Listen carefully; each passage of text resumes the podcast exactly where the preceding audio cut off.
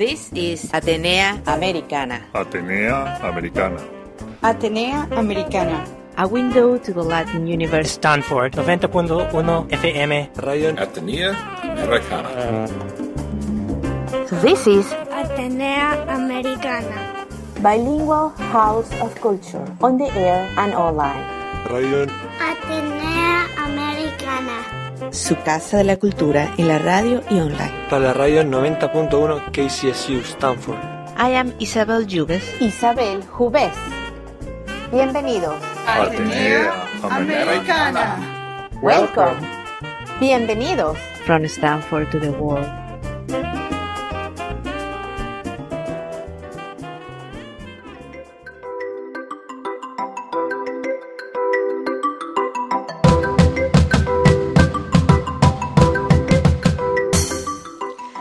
Hoy estamos hablando con el ingeniero e investigador de la NASA, Eduardo Bendek.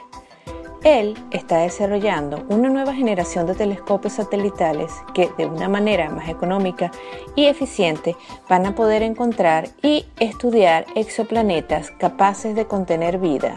Estos serán cercanos a nuestro sistema solar.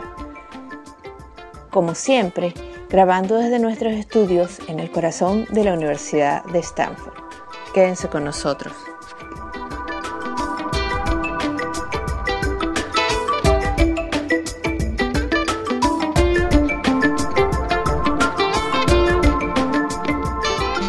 Y aquí estamos otra vez en Atenea Americana y hoy tenemos eh, a otro científico de la NASA que ha venido a hablarnos sobre, bueno, la- las últimas noticias y los últimos descubrimientos eh, que están pasando en el estudio del espacio y la exploración espacial. Y estoy hablando del chileno Eduardo Bendek. Eh, él empezó su carrera en Chile estudiando con telescopios y, bueno, ahora está en la NASA desarrollando nuevas tecnologías para poder encontrar eh, planetas más allá de nuestro sistema solar, lo que se llaman exoplanets.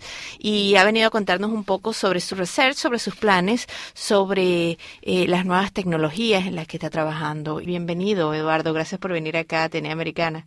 Muchas gracias. Eh, tú, tú estudiaste, eh, tu, tu primer degree fue en, en Chile. Sí, eso es correcto. Yo estudié en Chile ingeniería mecánica y hice un minor en astrofísica. A partir de eso eh, empecé a trabajar en telescopios astronómicos en Chile.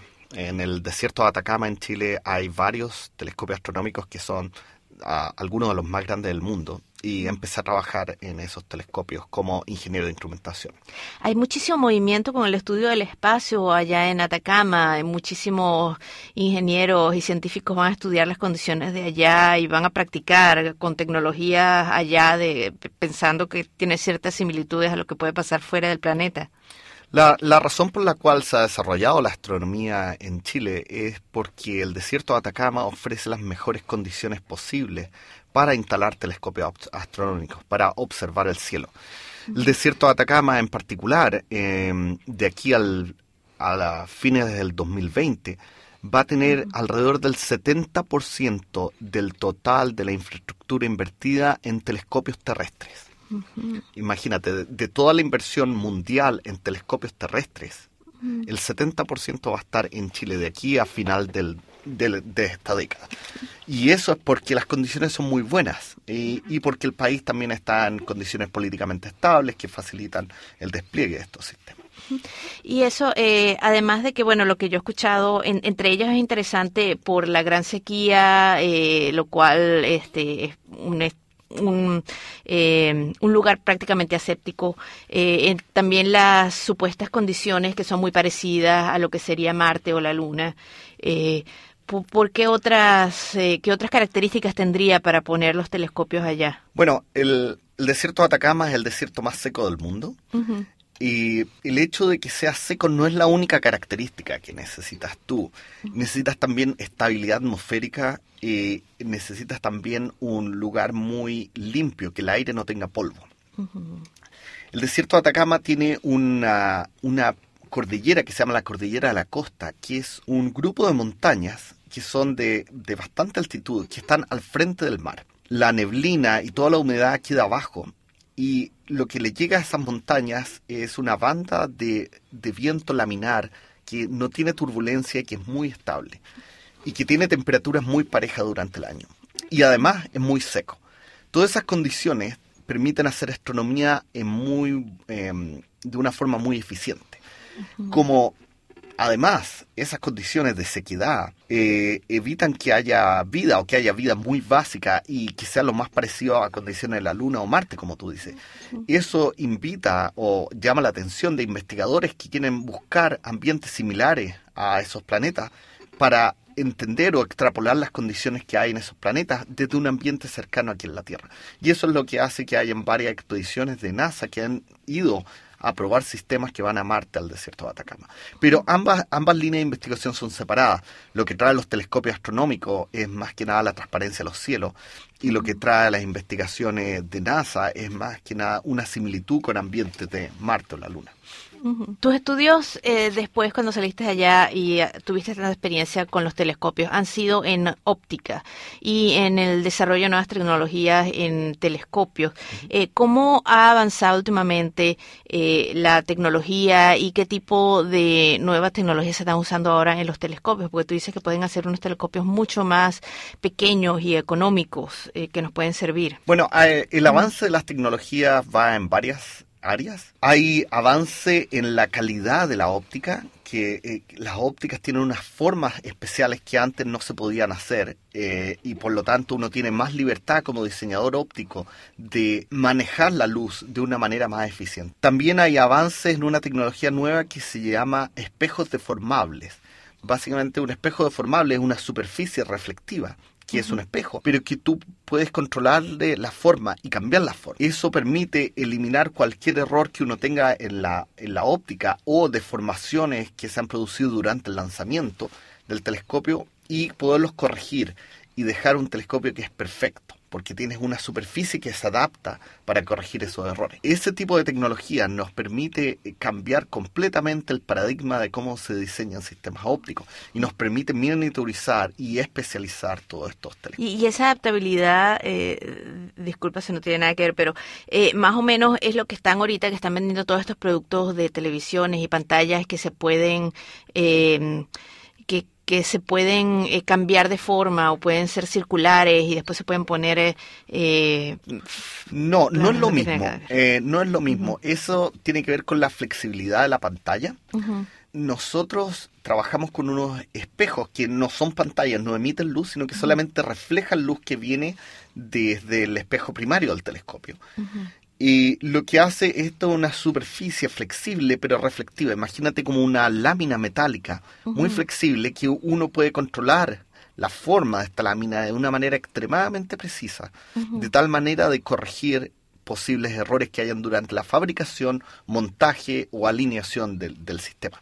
Por lo cual, eh, este tipo de tecnologías nos, nos permite, nos da la libertad de construir, lanzar con las tolerancias normales y después corregir los pequeños errores que puedan quedar. Desde la Tierra. Desde la Tierra, lo cual es algo que era imposible antes, que si uno quería llegar a esos niveles de precisión, tenía que gastar cantidades ridículas de dinero. Eso es lo que nos ha permitido desarrollar estos telescopios a costo más barato, a costo más bajo.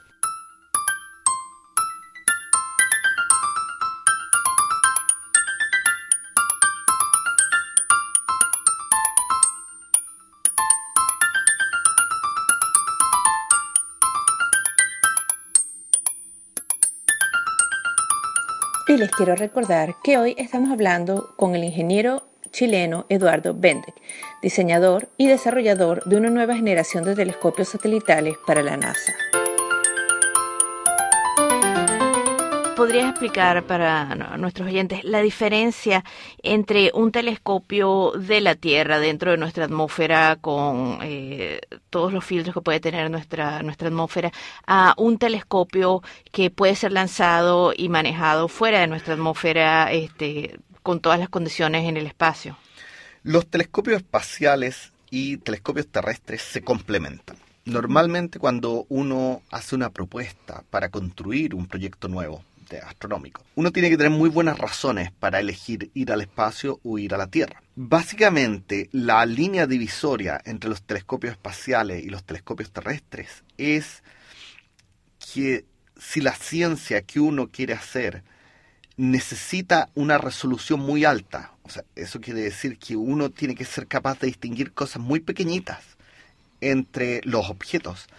Normalmente la atmósfera terrestre va a inducir perturbaciones y va a empezar a confundir estas fuentes de luz que están muy cercanas. Mm. Por lo tanto, si uno quiere eh, detectar algo que sea muy, muy tenue frente a una fuente o al lado de una estrella brillante, eso es mucho mejor hacerlo en el espacio. ¿Por qué? Eh, porque no está esta perturbación de la atmósfera.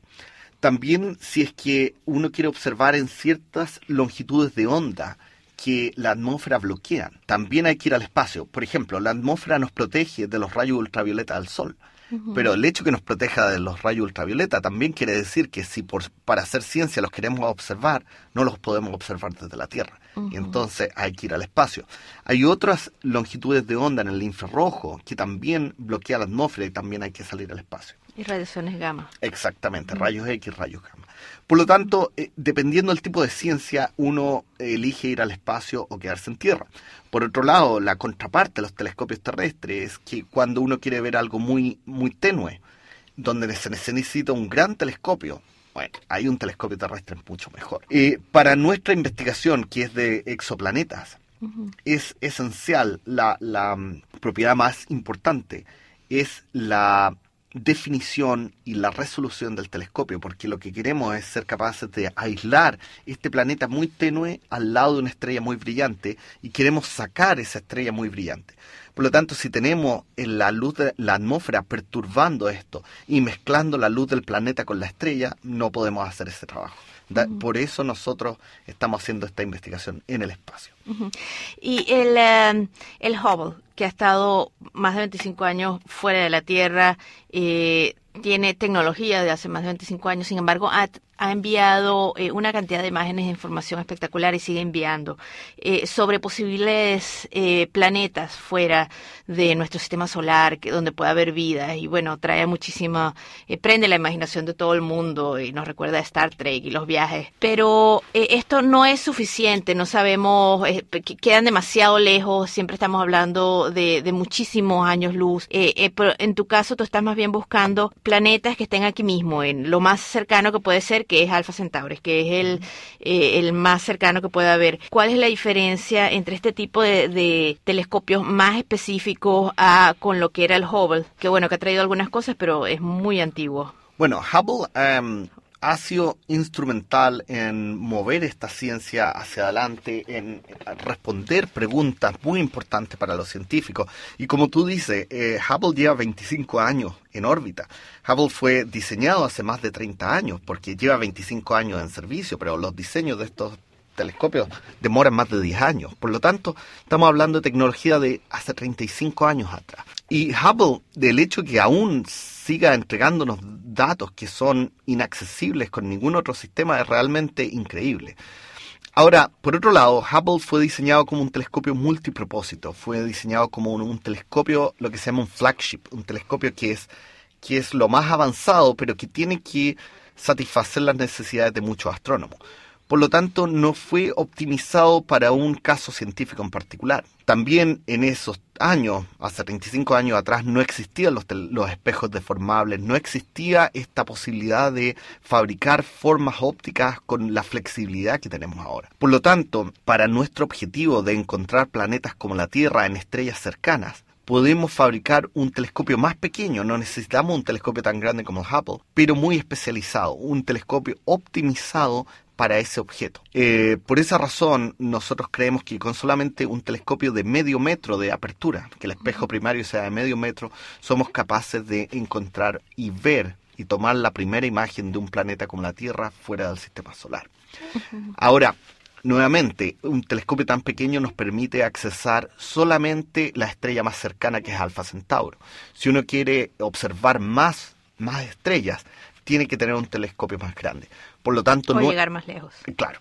Por lo tanto, nuestra eh, estrategia es la especialización en un objeto en particular.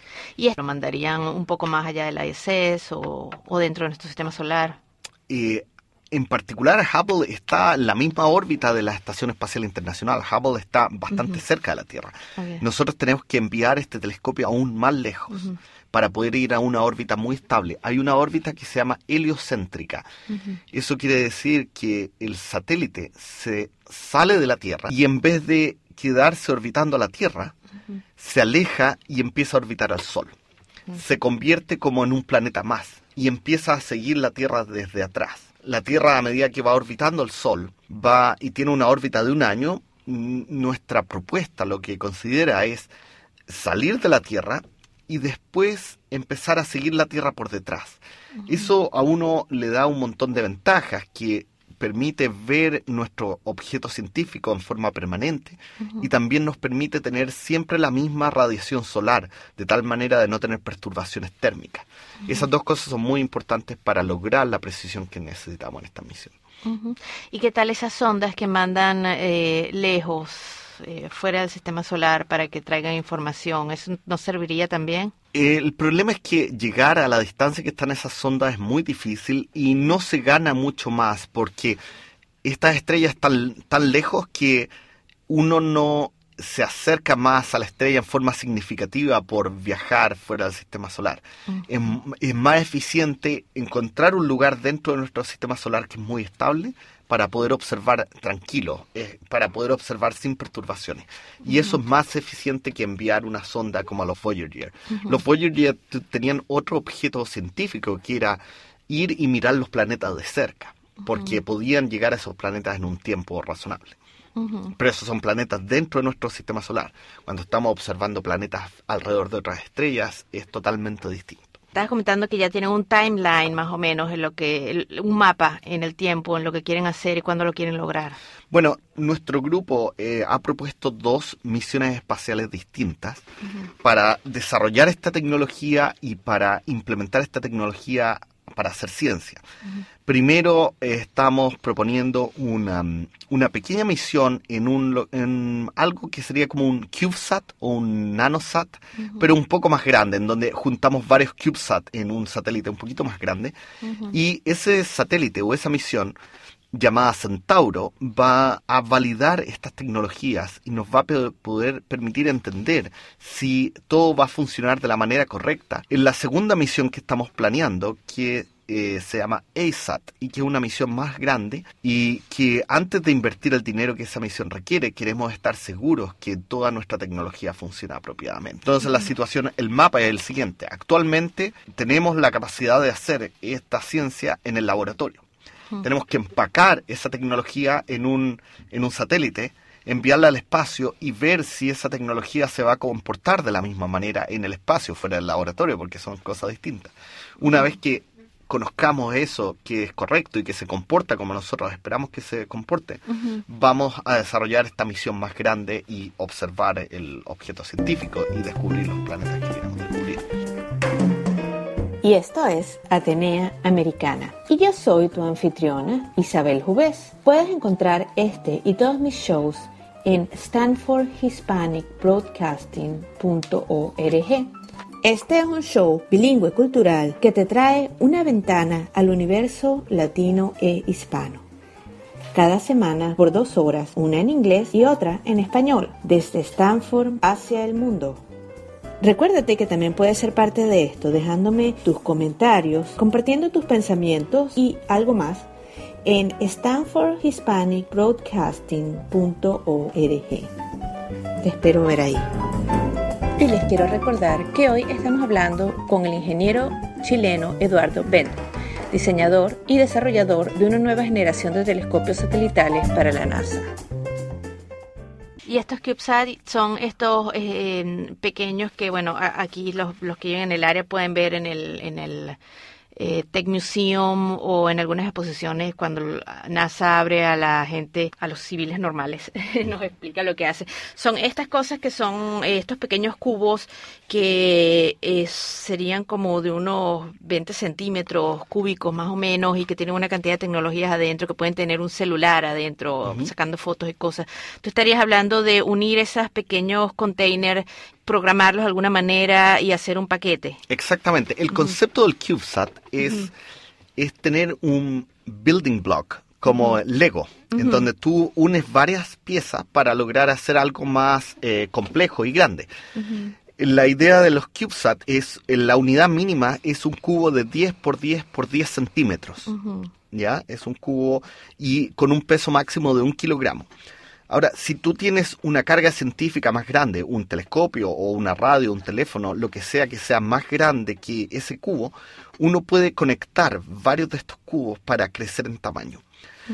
La escalabilidad y la modularidad de los CubeSat es lo que permite desarrollar misiones espaciales pequeñas a menor costo, porque uno no está desarrollando el sistema desde cero, sino que está uniendo bloques que ya existen, bloques que son modulares y que están diseñados para crecer. Ese, eh, nosotros queremos ocupar ese tipo de arquitectura para este demostrador de tecnología. Ahora, para la misión más grande que queremos que vuele en el 2020, ya no es posible ocupar esta arquitectura porque hay un límite en el cual uno puede ocupar estos bloques. Eh, y por lo tanto ahí tenemos que ir a una misión tradicional, más grande, con una nave espacial dedicada a, este telescopio espacial. Pero es una, una arquitectura muy eficiente para probar tecnología eh, en forma rápida y a bajo costo estos planetas habitables, eh, ¿qué es lo básico que se busca? ¿Que tengan ya oxígeno o que tengan la posibilidad de tener oxígeno, que tengan agua o la posibilidad de que podrían tener agua? ¿Y, y cómo podríamos saber todo eso? El criterio básico para decir que un exoplaneta es habitable, eso quiere decir un planeta fuera de nuestro sistema solar es habitable, es que se encuentre a la distancia correcta de la estrella que permita que si hubiera agua, en el caso que hay agua en el planeta, el agua estaría en forma líquida. No se evaporaría, no, no ebulliría, ni tampoco se congelaría. Esa es la definición tradicional de lo que se llama la zona habitable. Cada estrella tiene una zona habitable que es un rango de distancia a la estrella. Es el criterio básico, pero hay otros criterios de habitabilidad, como por ejemplo el tamaño. El planeta debe ser de al menos la mitad del tamaño de la Tierra o menor que dos veces el tamaño de la Tierra. Si el planeta es más grande o más pequeño, tampoco es posible tener un hábitat razonable para mantener la vida. El tercer criterio es que exista... La vida humana. Eh, la vida humana, exactamente. El tercer criterio es que exista oxígeno que oxígeno y agua. Esos dos eh, elementos son muy importantes porque de lo contrario uno tendría que llevar a ese planeta agua y oxígeno, lo cual es muy muy difícil. Por lo tanto, cuando uno diseña estas misiones espaciales, uno va avanzando en complejidad. Entonces, el, primer objetivo es encontrar algo en la zona habitable, porque uno observa la estrella y es posible identificar cuál es la zona habitable. Si uno observa algo de luz en la zona habitable, uno sabe que hay un planeta. El segundo objetivo es entender qué tan grande es ese planeta y uno puede saber qué tan grande es el planeta con, con el brillo. Si es muy brillante, es como planeta grande, si es muy débil o un planeta chico. El siguiente paso es tomar un espectro, es medir los colores que salen de ese planeta. Y al medir los colores de ese planeta, uno puede saber la composición química, si hay agua, si hay oxígeno eh, y otros elementos. Ahora, en la medida en que uno va avanzando en, este, en estos pasos de complejidad, uno requiere telescopios más y más grandes. Entonces hay un, trade-off, una, digamos, un balance entre costo y nivel de precisión. Por lo tanto, nuestro enfoque es partir con lo más básico, porque si ya encontramos algo, eso va a justificar invertir más dinero en un telescopio más grande que nos permita saber si tiene agua y si tiene oxígeno. Y si encontramos un planeta que tiene agua y tiene oxígeno y es del tamaño de la Tierra, bueno, después se justifica eh, ir con un telescopio aún más grande que nos permita entender en más detalle si hay continentes, si hay clima y todo ese tipo de cosas. Entonces siempre una inversión escalable. tú, estás hablando de poner un eh, pequeño satélite que va a seguir a la Tierra alrededor del Sol, pero que no va a girar alrededor de, la Tierra, como por ejemplo la ISS da, creo que es una vuelta cada 90 minutos, va sumamente rápido. Entonces cualquier data que, que uno pueda agarrar por ellos, me imagino que es muy complicado porque va yendo muy, muy rápido alrededor de la Tierra. Hay varias complicaciones con la órbita baja, que se llama Low Earth Orbit, que es donde está la Estación Espacial Internacional. La primera de ellas es que, como tú dices, orbita una vez cada 90 minutos. Eso quiere decir que tienes 45 minutos de día y 45 minutos de noche. Eso causa unas cargas térmicas en el telescopio muy violentas que impiden tener la estabilidad necesaria para poder eh, observar estos objetos con precisión. El otro problema es que si uno está observando un objeto, ese objeto desaparece cada 45 minutos porque la Tierra lo eclipsa. Por lo tanto, tienes solamente ventanas de 45 minutos para observar y después 45 minutos donde no puedes observar. Cada vez que uno interrumpe la observación, se inducen perturbaciones que también nos eh, dificultan la observación. Por lo tanto, es bastante más es bastante mejor y más apropiado salir de la órbita de la Tierra e ir a una órbita heliocéntrica, que es orbitar al Sol. Eso requiere más energía, requiere un cohete más poderoso, pero es lo que se necesita para hacer la ciencia. Ahora, es posible validar muchas de las tecnologías en órbita baja en la Estación Espacial Internacional o en órbitas eh, similares. Y eso es lo que nosotros estamos proponiendo, volar una primera misión que valide todas las tecnologías y que logre hacer la ciencia básica en la órbita baja terrestre. Y en la segunda misión ir a esta órbita más compleja y más cara. ¿Y, esa órbita sería eh, más allá de la órbita de la Luna? Más allá de la órbita de la Luna, es correcto. Ya sería entre nosotros y el, y el Sol. Y el Sol. Ah, y el Sol, no, no hacia el otro lado. No. ¿Y por qué hacia el Sol y no hacia Marte o hacia los asteroides? Más que hacia el Sol o hacia nosotros, es, es la misma órbita de la Tierra, pero más atrás. Es como que viniera siguiendo la Tierra el, objeto. Entonces uno lanza. Ah, ok, en la misma órbita. Sí, por eso se le llama también a esta órbita heliocéntrica o Earth trailing, porque va mm. siguiendo el trail de la, de la Tierra. Claro, entonces usa la gravedad de la Tierra para moverse. Eh, no? no, hay que, hay que con propulsión hay que llegar a ese lugar, pero una vez que uno está en ese lugar, la órbita se mantiene estable porque la Tierra le da cierta gravedad que le permite como hacer como un tethering, que lo mantiene conectado y que lo lleva. Ah, qué interesante. es un poco el concepto. Qué interesante. Bueno, eh, muchísimas gracias por, por venir. Te deseamos todo el éxito y esperamos tener, eh, bueno, grandes noticias de todos los planetas que vas a encontrar y, quizás hasta la vida que se va a encontrar por allá. Bueno, cuando tengamos alguna novedad, vengo acá a contarte todo lo que sepamos. gracias. Hasta luego. And this was Atenea Americana. Atenea Americana. Stanford 90.1 FM. Radio Atenea Americana. A window to the Latin universe. This is Radio Atenea Americana. Bilingual House of Culture. On the air and online. Su casa de la cultura en la radio y online. Para la radio 90.1 KCSU Stanford. I am Isabel Jubes. Isabel Jubes. Vuelve pronto. Atenea Americana. From Stanford to the world. Remember to come back soon. Ciao. See you later.